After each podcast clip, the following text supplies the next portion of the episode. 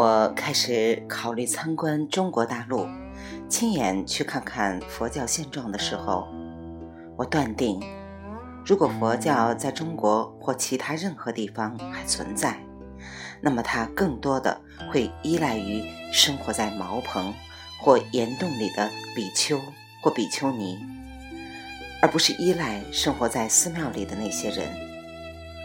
回顾佛教两千五百年的历史。我没有发现任何一位大师不是经过一段隐居生活而开悟的。当我最终决定去参观中国大陆，看看佛教是否还存在的时候，我决心把精力集中在隐士传统上，而不是寺院传统。当时我并不乐观，动身前两个星期。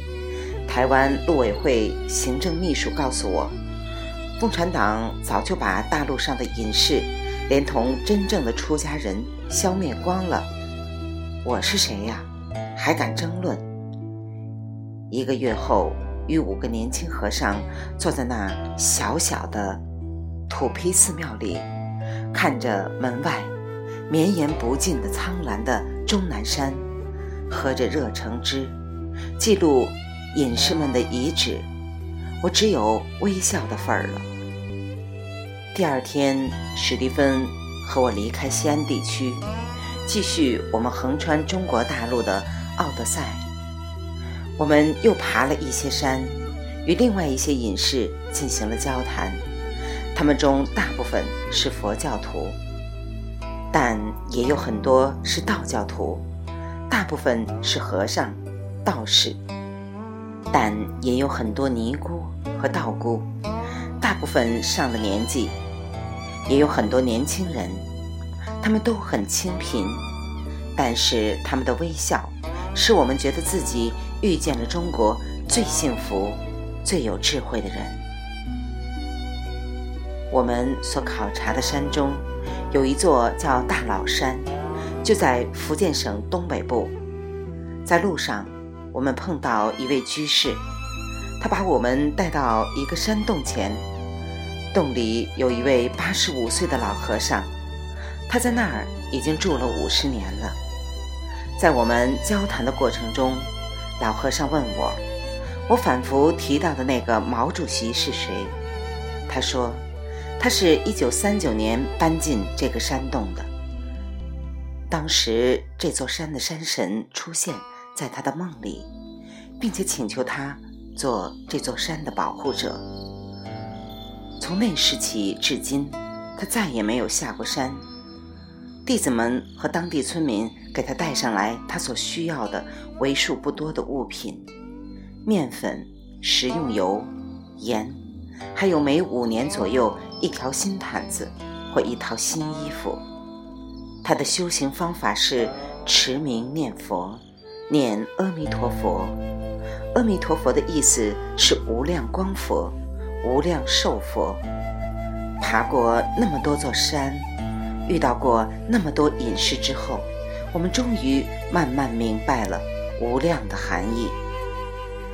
下山的路上，我们停下来拜访两位在附近山洞里修行的隐士，他们在那里也住了几十年了。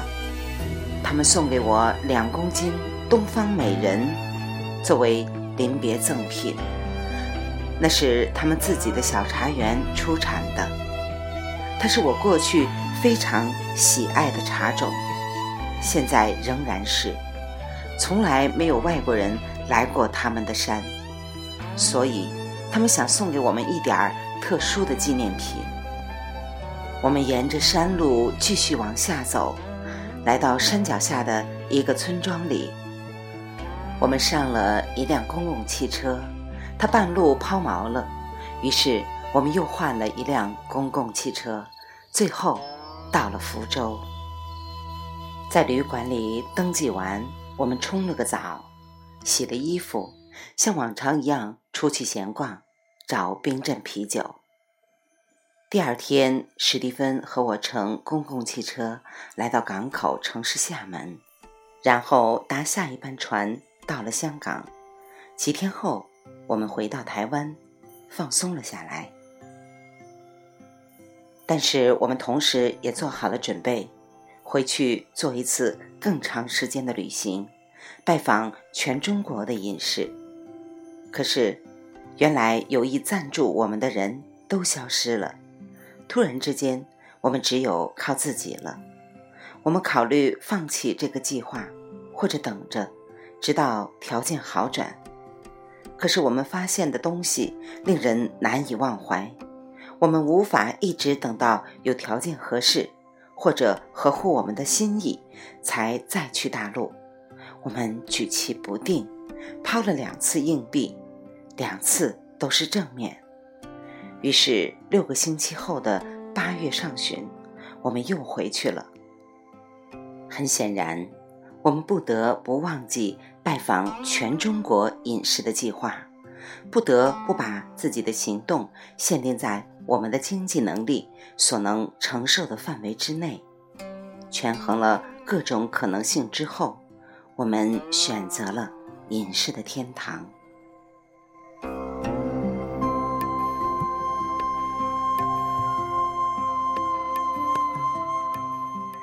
未完待续，来自清音耳语子清分享，欢迎订阅收听。